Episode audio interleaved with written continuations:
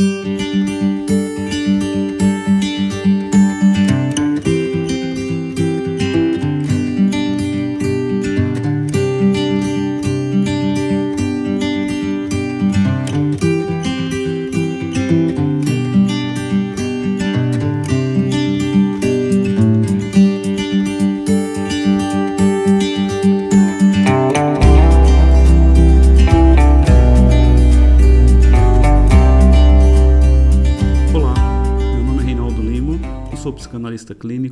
terapeuta oncológico, e gostaria de dar as boas-vindas a todos aos nossos podcasts sobre saúde emocional durante o tratamento do câncer. O objetivo dos nossos áudios é propagar o conhecimento estruturado de informações relevantes para os pacientes e todos aqueles envolvidos no tratamento oncológico, principalmente os familiares. Nosso primeiro assunto é sobre a importância do entendimento do diagnóstico do câncer e os principais aspectos emocionais envolvidos nessa fase. Bom, nós sabemos que qualquer diagnóstico de uma doença crônica não é fácil, especialmente no caso do câncer. E por isso eu separei aqui para você seis aspectos essenciais para serem compreendidos nessa fase inicial de diagnóstico, porque é muito importante que a gente possa compreender o diagnóstico, compreender o que está acontecendo com a gente, compreender o que está acontecendo com o nosso corpo e principalmente compreender toda a linguagem nova que a gente vai precisar aprender, vai precisar lidar, seja com médicos, seja em hospitais, seja com os familiares, seja no laudo dos exames e até mesmo com os enfermeiros, enfim. Tudo de novo que acontece durante essa fase de diagnóstico, ela acaba principalmente nos deixando confuso. E quando há ainda é, um sentimento de desamparo, um sentimento de desesperança, a gente acaba ficando perdido emocionalmente nessa fase inicial. Quero dizer para vocês que eu compreendo muito bem que o câncer é uma doença muito séria. É uma doença crônica, mas não é uma doença crônica comum, porém é uma doença extremamente séria. Mas ela não necessariamente é uma doença fatal. E isso é importante que a gente compreenda nessa primeira fase de diagnóstico, especialmente depois que você sai do consultório do médico, onde o médico acaba te passando resultados dos exames, ou tendo acesso aí aos laudos e você é diagnosticado com câncer, seja ele qual câncer for. Saiba, o câncer sim é uma doença séria, mas ele não necessariamente é uma doença fatal. E o que, que isso quer dizer? É uma doença que ela precisa ser compreendida. É uma doença que ela vai mudar muitos aspectos de nossa vida, principalmente a nossa rotina Muitas vezes, em muitos casos, nós vamos precisar deixar o trabalho de lado, deixar alguns objetivos, alguns propósitos de vida de lado e dar prioridade para a nossa saúde e para o nosso corpo. Então é muito comum nessa fase inicial surgir questionamentos que eu acabo dizendo que são questionamentos que não vale muito a pena se questionar. Por exemplo, por que eu? Por que comigo? Por que nessa fase da minha vida? Bom, esses questionamentos eles são importantes, mas não teremos respostas para esse tipo de pergunta. Até porque o câncer ele não escolhe uma pessoa ou outra. É claro que sabemos que existem vários aspectos agravantes para o desenvolvimento de uma doença como o câncer, mas porque eu não sabemos. Porque agora na nossa vida também não sabemos. Mas ao invés então de ficar cultivando esses sentimentos de desamparo, esse sentimento de desesperança, esse sentimento de medo e descontrole sobre o que vai acontecer na sua vida, que tal você mudar um pouquinho esses pensamentos e começar então a compreender que essa é uma doença que precisa ser encarada como qualquer outra doença? E principalmente é uma doença que existe tratamento, é uma doença que existe um apoio, uma rede de apoio, seja ela hospitalar, seja ela dos seus médicos, seja ela de uma equipe multidisciplinar, mas principalmente uma rede de apoio familiar, uma rede de apoio que nos dá uma base emocional muito forte para enfrentar essa doença. Mas para que isso, para que isso possa acontecer de forma funcional, a gente precisa sair dessa fase eu não diria uma fase de vitimismo, claro, porque ninguém é vítima de nada. E é um sentimento de tristeza, sim, é um sentimento de choque, sim, mas é um sentimento que precisa, nessa fase inicial, ser superada para que a gente possa então partir para as demais fases que vão acontecer, quer queira, quer não queira. Então, o segundo item do que eu gostaria de falar hoje é sobre a importância de assumir o controle. Assuma o controle total sobre o seu tratamento. Assuma o controle total sobre a sua vida. É, o diagnóstico é uma fase, como eu já disse anteriormente, um pouco confusa, porque aparece muita informação, muitos termos médicos, muita coisa que a gente não estava esperando é, e nem priorizando aprender agora. Mas, de certa forma, se há o diagnóstico, há o momento de assumir o controle. Então, assuma o controle pelo, pelo seu tratamento, assume o controle pela busca de conhecimento estruturado durante essa fase do tratamento, assuma o controle em uma posição ativa no, durante todas as fases do tratamento, seja ela se vai precisar de uma cirurgia, se você vai passar por quimioterapia ou está passando por quimioterapia ou por radioterapia, enfim, seja a fase que você estiver, assuma o controle. E o que, que é assumir o controle durante essa fase inicial de diagnóstico? Primeiro, não tenha medo de fazer perguntas. É um outro item que eu também gostaria de deixar para você hoje. Não tenha medo de fazer as perguntas para o seu médico. Não tenha medo de questionar o seu médico oncologista sobre o que está acontecendo com você, o que vai acontecer com você. É muito comum em consultório eu deparar com casos de pessoas que temem, por exemplo, questionar o que vai acontecer depois de uma cirurgia. Então eles simplesmente se calam e ficam ali alimentando um medo, alimentando inseguranças, alimentando incertezas. Bom, como já falei de assumir o controle, esse é um dos casos. Pergunte para o seu médico, não tenha medo. Pergunte para ele, doutor, o que, que, vai acontecer comigo? Como é essa cirurgia? Uma, uma pergunta muito comum e que gera muita ansiedade e muito medo durante um processo cirúrgico, por exemplo, é se eu vou ter dor ou não depois da cirurgia. Então questione o seu médico. Eu vou ter dor? Como que é o pós-cirúrgico dessa cirurgia? Como que. O que, que eu posso fazer, por exemplo, se eu tiver dor? Eu vou ter um medicamento específico para isso? Você já vai me prescrever? Então, tudo isso são perguntas que a gente pode fazer de antemão para que possa, de certa forma, tirar de nós esse sentimento de ansiedade, esse sentimento de medo, esse sentimento de que há uma nuvem negra e eu não consigo enxergar o que vai acontecer depois. Eu dei o exemplo da cirurgia, mas isso também você pode questionar sobre um processo de quimioterapia. Pergunte para o seu médico: essa medicação que eu vou tomar, ela vai me dar algum efeito colateral? Ou quais são os principais efeitos colaterais que eu vou sentir?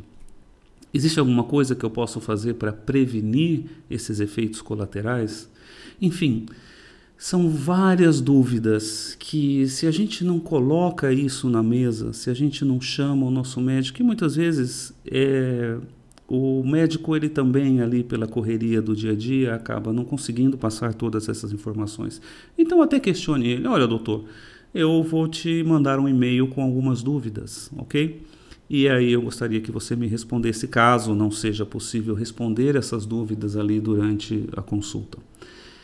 Lá no nosso site, no site do Instituto Câncer Sem Medo, você vai poder encontrar no nosso blog as 38 perguntas essenciais para se fazer ao seu oncologista. É só acessar o nosso site www.cancersemmedo.com.br e aí você vai ter um referencial sobre cada fase que tipo de pergunta você precisa fazer. Eu já digo, são 38, então são bastante perguntas aí, mas eu tenho certeza que ao questionar, ao você ter certeza dessas respostas, você estará dando um grande passo para assumir o controle no seu tratamento nesta fase inicial de diagnóstico.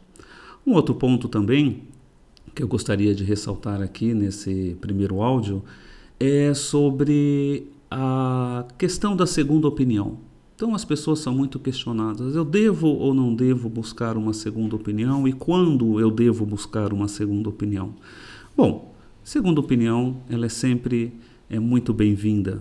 Mas não espere que o outro médico vá falar algo extremamente diferente contra o primeiro médico ou vá simplesmente concordar com o outro médico. Existem formas de tratamento, existem abordagens terapêuticas, abordagens médicas, abordagens de tratamento, onde os médicos, cada um segue a sua linha. Então, se você está com medo, se você tem alguma dúvida, busque sim uma segunda opinião. Mas elimine esse medo de vez. Elimine essa dúvida de vez. Elimine todos esses fantasminhas que ficam, ah, mas e se eu fizer isso? Ah, mas e se eu fizesse aquilo? Não tenha dúvida. Busque uma segunda opinião. Se for o caso, busque até uma terceira opinião.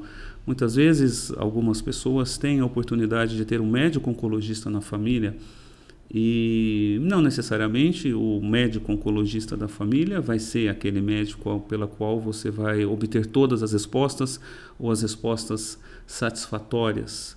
Mas de qualquer forma, não tem problema nenhum buscar essa segunda opinião, desde que você elimine os medos, as dúvidas e as inseguranças causadas nessa primeira fase bem inicial do diagnóstico. E você pode buscar uma segunda opinião relacionado, por exemplo, ao tipo de tratamento, ao prognóstico, enfim, né? até mesmo para dar uma analisada naqueles laudos. Isso aí é completamente válido.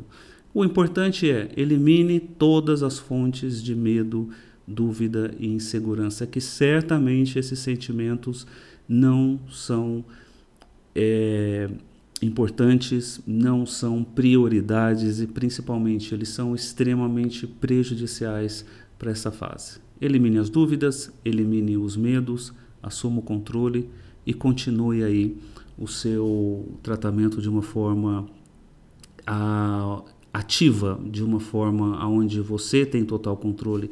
E tem mais um ponto. O ponto essencial nessa fase inicial também é sobre a busca de informação. Tome muito cuidado quando você vai para a internet e coloque simplesmente o resultado do seu laudo na internet, que você vai se assustar. O que acontece com um não acontece com o outro. Isso aí é importante também a gente saber e é um dos grandes desafios hoje dos tratamentos do câncer em todo o mundo, porque não necessariamente um corpo responde igual ao outro corpo.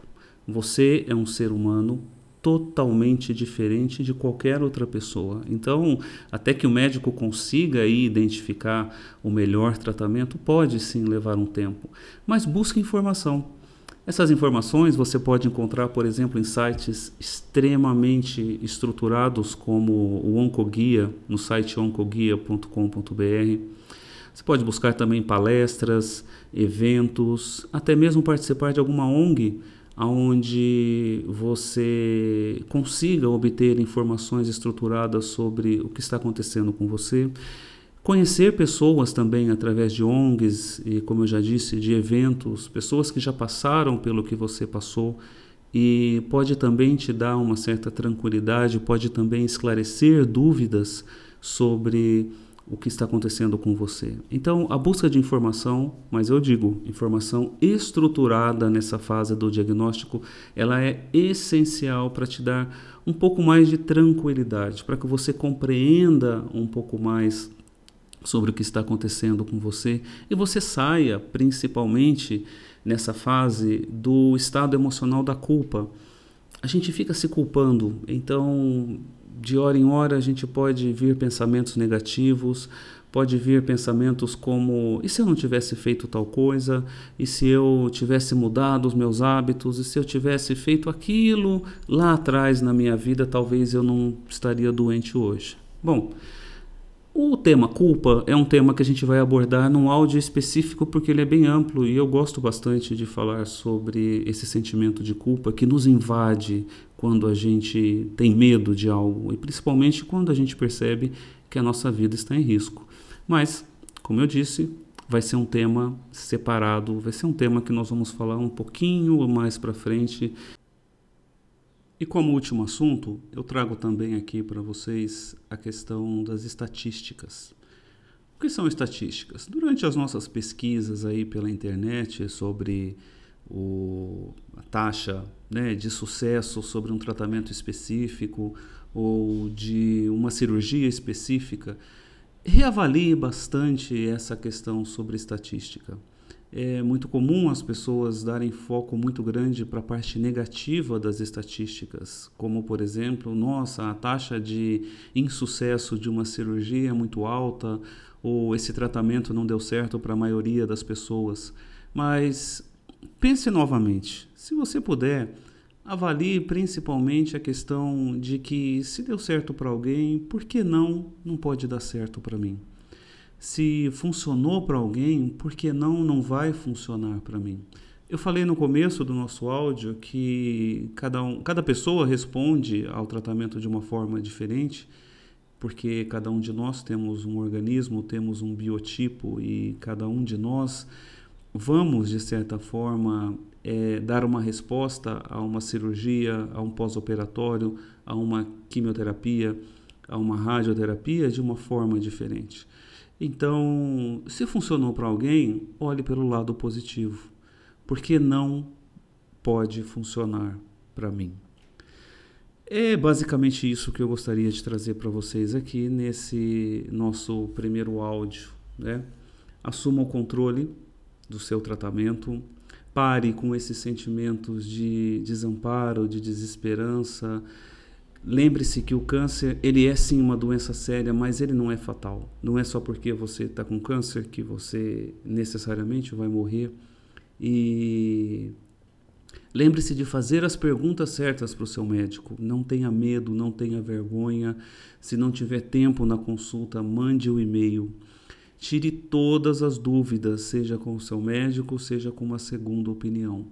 Busque o máximo de informação possível, mas tome cuidado com essas informações que você encontra pela internet, com youtuber, com pessoas que vivenciaram algo, mas estão passando uma visão extremamente negativa. Busque informação sobre a sua doença em sites oficiais, em sites estruturados, como eu dei um exemplo do Oncoguia, busque palestras, eventos, vá em eventos em ONG, participe, esteja com pessoas que já passaram o que você passou e ouça dessas pessoas o que realmente acontece durante o tratamento.